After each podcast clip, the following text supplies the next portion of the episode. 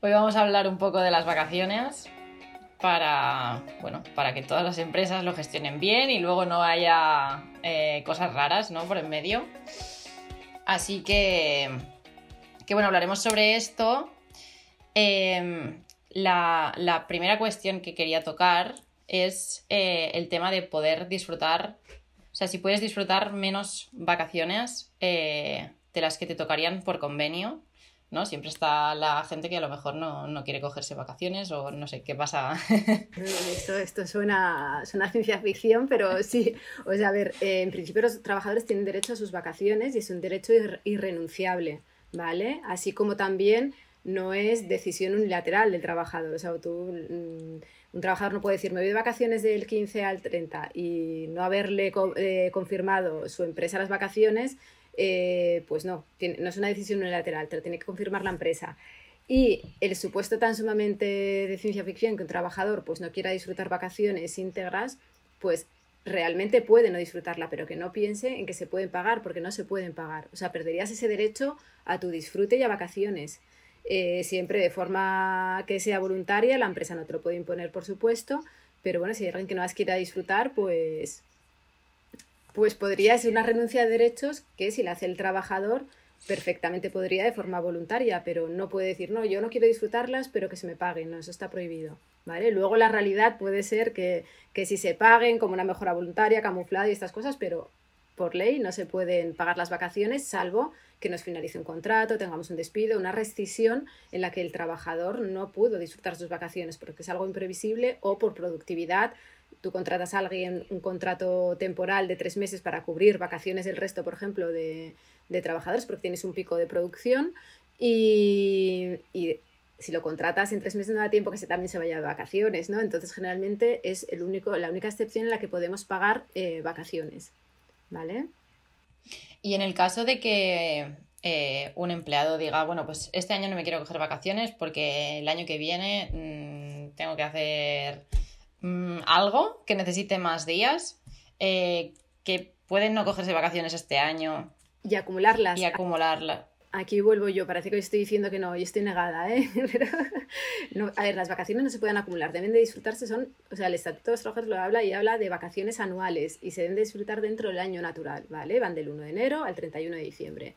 ¿Qué ocurre? Que sí es cierto y es muy habitual además en las empresas que los trabajadores pues dentro del año natural no las acumulen o supuestos como dices tú, ¿no? Pues eh, quiero hacer un viaje largo porque soy de fuera y quiero ver a mi familia, me gustaría estar dos meses allí y utilizar mis vacaciones del año que viene más estas o que no he utilizado. Esto mientras haya acuerdo, es un motivo justificado eh, y se llega a acuerdo entre la empresa y el trabajador, podríamos acumularlo como una situación excepcional porque está prohibido la acumulación de vacaciones. El arrastrar vacaciones de un año a otro eh, no se puede, hay que disfrutarlas dentro del año natural. Hay ciertas excepciones para que se puedan arrastrar vacaciones. Uno, un convenio colectivo nos lo permita, que permita que dentro del primer trimestre se acumulen vacaciones, no que se, no se puedan disfrutar.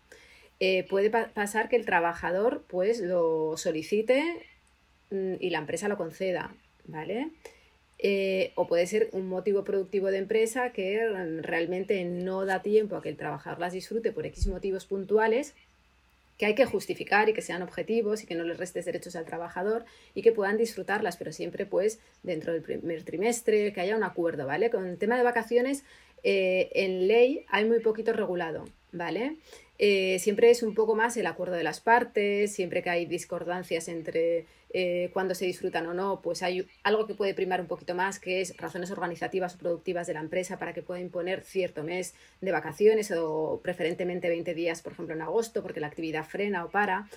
Eh, pero si no, siempre es una solución salomónica, ¿no? Pues un poco que la, eh, mitad de las vacaciones lo elija una parte, la otra a otra parte y se llega a un acuerdo con ellos. Es muy poquito regulado. Los convenios es verdad que sí que amplían un poco más en tema de vacaciones, estableciendo meses preferentes de su disfrute, estableciendo reglas, pues, por ejemplo, los equipos. Por ejemplo, ¿quién disfruta antes? ¿El que antes del botón y lo solicite y antes y lo concedan? ¿O hay reglas de quien tenga ni hijos, menores? Muchos convenios antes los regulaban por antigüedad, esto ya está un poquito desfasado también. Y si es cierto, lo que se tiene que dar es igualdad de oportunidades de elegir siempre. Eh, pues si siempre ha elegido, hay conflicto, que los trabajadores concurren, pues siempre haya un poco de turnicidad, o sea, de, rotación, ¿no? Para el año que viene que sea el otro quien lo elija. salvo estos motivos de peso que establecen muchos convenios colectivos, que es del tener hijos menores. Pues, por ejemplo, claro, igual tenéis que disfrutarlas en agosto o julio porque no tienes a nadie que te cuide, o sea, por, por motivos más de conciliación, ¿vale? Em, Luego, de este acuerdo que hablas de la empresa con el trabajador, em, se puede hacer de manera colectiva, o sea, la empresa puede hacer una política que diga, puedes mm, acumular tus días para el año que viene, pero los tienes que gastar en los primeros tres meses. A 31 de diciembre, ahí, a 31 de marzo tendrías que tener todas las vacaciones gastadas, pero para toda la empresa. Correcto, a ver, eh, siempre que sea consensuado, haya acuerdos, si tenemos un representante de los trabajadores que se acuerde, etcétera, y esté así documentado y que sea por motivos, un poco por elección, que ambas partes quieran, no sé, porque para, se trata de una renuncia por parte de los trabajadores el no disponer de sus vacaciones dentro del año natural. Por lo tanto, tiene que estar consensuado y, mm, o sea, con acuerdo colectivo. No que la empresa lo proponga y, y, los trabajadores, pues como lo proponen, lo acepten porque sí. ¿Vale? Tiene que haber un, consensuar este tema de dentro del primer trimestre del año, también estableciendo una limitación, pues no dejar que, mm, o sea, que se consuma el máximo número de días en el año natural y dejando una parte residual para el primer trimestre, en su caso, dentro de los primeros meses, ¿vale? Eh, no algo así muy amplio de, bueno, aquí libertad absoluta y que se vaya gestionando las vacaciones, no, porque luego nos encontramos que volvemos a tener otro año natural abierto en el que hay que volver a, a conceder vacaciones, ¿vale? Entonces, si se hace, tiene que seguirse por un acuerdo colectivo, de acuerdo, ¿vale? De acuerdo entre representantes de los trabajadores o todos los trabajadores.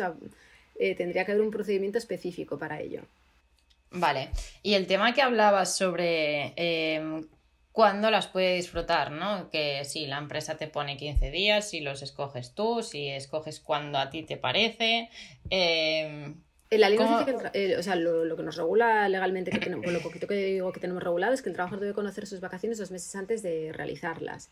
¿Qué ocurre? Que muchas veces no pasa así, pero no por interés de la empresa. La empresa seguro que querría saber Mm, dos meses tener su calendario bien marcado. La empresa aquí levanta un poquito la mano porque es el trabajador el que de repente tiene sus necesidades, quiere cogerlas, pues está planeando un viaje y no le gusta planear con dos meses de antelación. Pero en principio el trabajador debería de conocer sus vacaciones dos meses antes, ¿vale?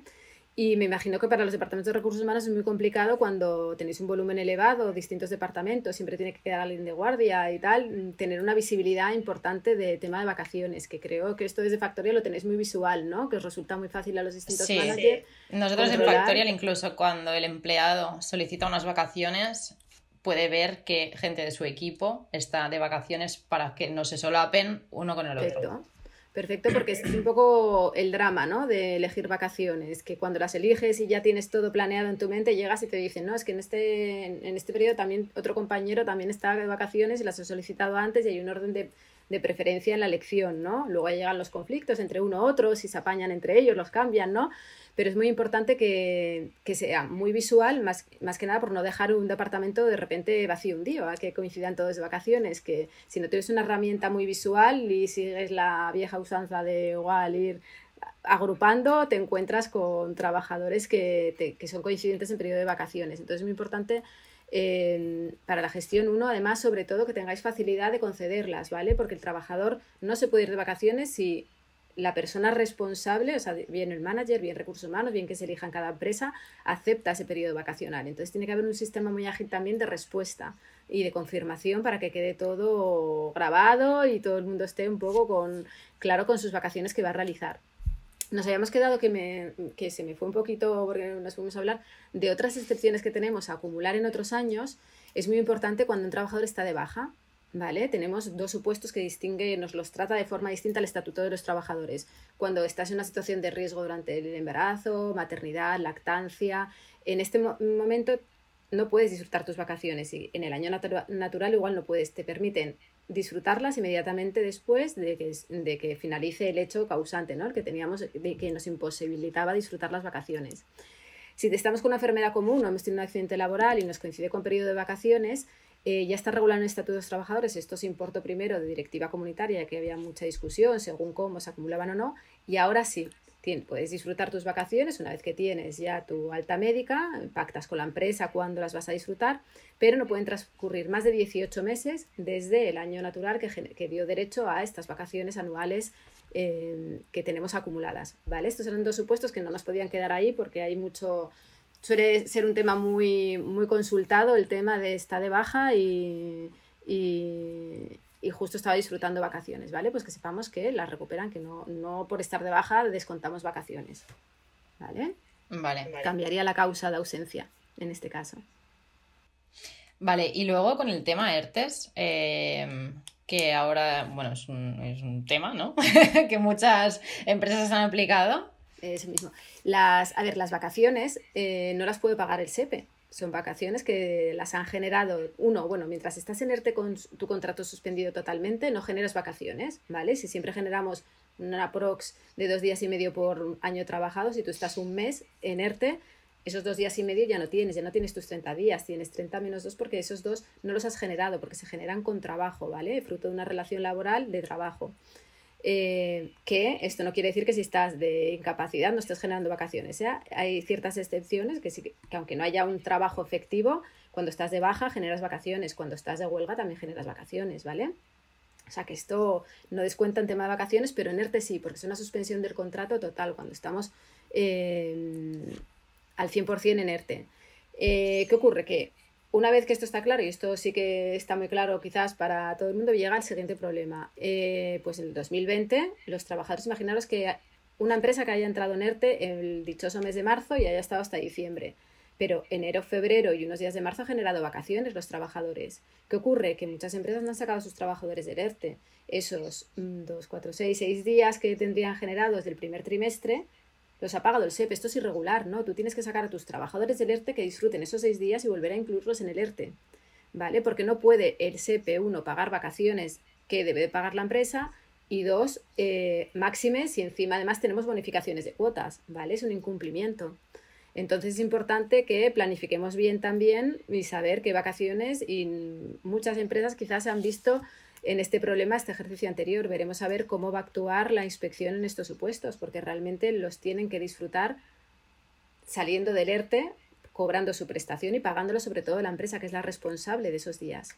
O sea, la empresa no podría eh, esperar a que quieran eh, finalizar el ERTE, ¿no? Aunque sea al cabo de un año, y que lo, se las pidan luego. Aquí veremos cómo se resuelve porque no hay un poco o sea, normativa, eh, ni hay, o sea, bueno, normativa está clara, se disfrutan dentro del año natural, por lo tanto, si nos acogemos a esto y no son irrenunciables, desde mi punto de vista, no hay forma de acumularlo. Veremos a ver cómo la inspección ante una situación que es un poco los tribunales, cómo pueden ir resolviendo en supuestos que, bueno, que es un poco imprevisto Mm, yo lo tengo claro, yo para mí son dentro del año natural, hay que sacarlos. Mm, si hay tónica y acuerdo siempre disfrutarlos, lo que dices es una política de vacaciones en el que te permita durante el primer trimestre, pues durante el primer trimestre, ¿vale? Porque eso sí que tenemos una política de recursos humanos que podemos demostrar que siempre se hacía así y podríamos tener estos tres primeros meses para matar las vacaciones del ejercicio anterior pero si no, para mí es un incumplimiento. ¿Por qué? Porque el SEPE, uno, no tiene que pagar esos días de vacaciones porque es responsable de la empresa. Y dos, el segundo incumplimiento que me parece más grave es que te has bonificado unas cuotas que no te tienes que bonificar. Esos trabajadores en ERTE no tenían que estar, tendrían que estar en vacaciones. Máxime, porque nadie sabíamos cómo iba a ser todo esto, ¿no? Pero pues lo primero es que disfrutasen esas vacaciones, lo que pasa que no podían disfrutar en marzo vacaciones porque no las conocían con los dos meses que nos exige la ley eh, anteriores. Entonces aquí es un poquito lo que... Pero si teníamos un calendario laboral, que es lo que deberíamos de tener, porque el calendario laboral se va a hacer dentro del primer trimestre del año, ya tendríamos que tener solicitadas vacaciones de los trabajadores, ¿no? Esto con en el mundo ideal de que nos establece el estatuto, que parece que todo es muy sencillo y que luego la realidad es más viva y sobre todo que los trabajadores en marzo no conocen ni, ni saben cuándo quieren hacer esas vacaciones, ¿vale?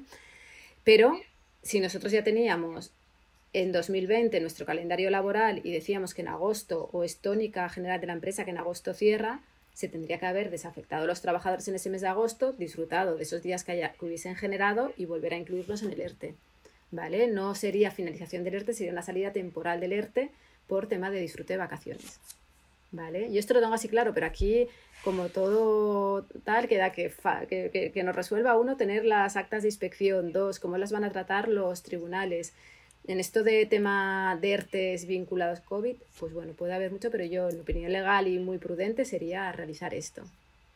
Ya, es que hay un poco las dos caras, ¿no? De parte del trabajador es como, estoy en ERTE, me tengo que salir del ERTE para coger vacaciones y volver a entrar en el ERTE, pero por parte de la empresa y seguridad social Sí, el eh, trabajador quizás pues también lo pueda, mm, lo pueda querer porque va a cobrar más dinero si le paga la empresa, que porque en el ERTE estaban cobrando una prestación más chiquitita. Entonces imaginaros a alguien que, eh, que, no, o sea, que tiene un salario elevado, bueno, o superior al, al, a lo que nos paga de prestación, pues también el trabajador ha tenido una pérdida ese año. Entonces, Aquí hay un poco, pero es cierto que los trabajadores es como, no, ahora no me saques el ERTE, ahora, mm, ¿qué tengo que hacer? Bueno, es un poco, tienen que cumplimentar su registro horario, ¿no? De vacaciones también. Y si no tienes un sistema como tenéis vosotros, ¿no? En Factorial de registro, pues igual tienen que ir a... tienen que ir a la oficina a rellenar... Vacaciones y me voy de vacaciones ahora, o sea que, que bueno, que es un poquito... Tema de vacaciones y ERTE está ahí complicado, o sea, delicado, no complicado, delicado, es un tema bastante delicado. Ya, porque eh, ¿cuánto cobra un trabajador en su periodo de vacaciones? ¿Cuánto paga la empresa por el trabajador? Generalmente un trabajador cobra lo mismo estando de vacaciones que estando activo, generalmente, porque digo generalmente, aquí como sabéis siempre estoy con peros, ¿eh? si no es por el convenio siempre pongo un pero, si no un no, pero, pero realmente un trabajador cobra lo mismo, pero tenemos que mirar qué conceptos de nómina tenemos eh, que aplicar en ese convenio colectivo, ¿vale? Si tenemos un trabajador que tiene un plus transporte, por ejemplo, hay que ver si el convenio nos dice que durante el disfrute de vacaciones el plus transporte lo cobra, ¿no? Porque es un plus ligado a ir a trabajar. Eh, las nocturnidades, cuando si tú tienes un plus de nocturnidad porque siempre tu jornada es de noche, pues vas a cobrarlo igual, ¿vale? Eh, pero si tienes nocturnidades, te pagan por X noches al año, o por ejemplo lo que pasa también con los comerciales que cobran comisiones, quizás su salario base es muy bajito y se nutren de las comisiones que realizan, y claro, estando de vacaciones no pueden generar comisiones. Entonces muchos convenios sí que te mandan garantizar un promedio del trimestre anterior. Hay ciertos convenios que garantizan a los trabajadores que tienen pluses por trabajo, por trabajo efectivo, que no cobrarían en vacaciones, pero sí les obliga a hacer un promedio de lo que cobraron los tres meses anteriores y garantizárselo mientras disfrutan las vacaciones.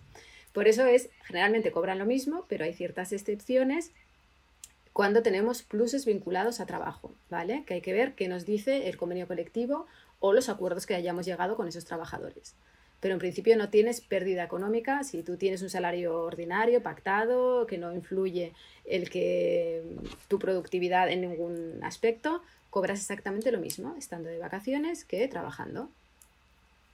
Eso está bien, ¿eh? Una pregunta que suele hacerse mucho, una pregunta que se hace muchísimo, que, que, choca y que siempre es como, que a veces es como muy, de verdad, me lo preguntan de nuevo, es una pregunta que te, llegada a estas fechas, lo consulta muchísimo.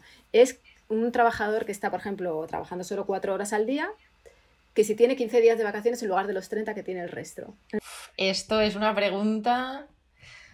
¿Eh? Ah, que la ha sufrido. Sí, sí, pues es muy, muy típica, ¿no? O sea, tienen también 30 días, lo que pasa que mis vacaciones que voy 8 horas es ausentarme 8 horas y eh, quien va eh, cuatro horas a trabajar, pues ausenta cuatro horas, pero que también su jornada cuando va a trabajar es de cuatro, o sea, pero sí que es verdad que aquí dividimos rápido, hacemos regla de tres y decimos, vale, pues si tiene TED, 15. Y hay muchas empresas que por desconocimiento lo están haciendo así, trabajadores que lo aceptan porque lo ven muy normal, no. Sí, sí. Sí, sí, es muy común esta, esta pregunta. Sí, sí, es muy común incluso en, la vida social. A mí me lo han preguntado, oye, tú eres, tú eres de recursos humanos, ¿no? Oye, eh, tengo que hacer... Sí, sí, sí, es que mm, yo la primera vez que me la hicieron, tengo que reconocerlo, cuando me hicieron la primera vez que estás un poco, pues, acabas de aterrizar y esto hace años ya, no voy a decir cuántos, y te la hacen, lo tienes como, es algo como que tienes tan claro, pero que te hace hasta dudar, porque es, hay cosas cuando te hacen haces una pregunta como muy clara, dices tú, a ver si yo estoy aquí, es imposible que me estén preguntando esto, ¿no? Y, y, me hizo dudar en su día, la primera vez que me lo preguntaron, y a partir de ahí ya dije, bueno, nada, ya, ya creo que... Pregunta recurrente. Total, total, total. En tema de vacaciones es total. De el, el este, también la acumulación también y realmente eh, casi todas las empresas arrastran vacaciones pese a que deben de disfrutarse dentro del año natural. Eso también es cierto que es una práctica pero bueno, que siempre que lo hagamos tenemos que tenerlo bien documentado, bien los motivos, el por qué estamos acumulando eh, vacaciones. Y luego otra pregunta muy recurrente también es la que me dices, oye, es que no las quiere disfrutar y quiere que se las paguemos. Por ley no podemos poner vaca alguien que se continúa en la empresa, si no es un finiquito algún... tenemos que eh, no pagarlas y si se pagan es algo irregular que no debe figurar, ya que es, es un derecho, o sea, el derecho al descanso tanto por vacaciones o los derechos semanales que hacemos eh, entre una jornada y otra son derechos reconocidos constitucionalmente, además. O sea que ya no, no estamos solo manejándonos en el pequeño estatuto de los trabajadores, sino que nos vamos a una norma de rango superior en el que dice que tenemos que descansar. Pequeño. Pequeño.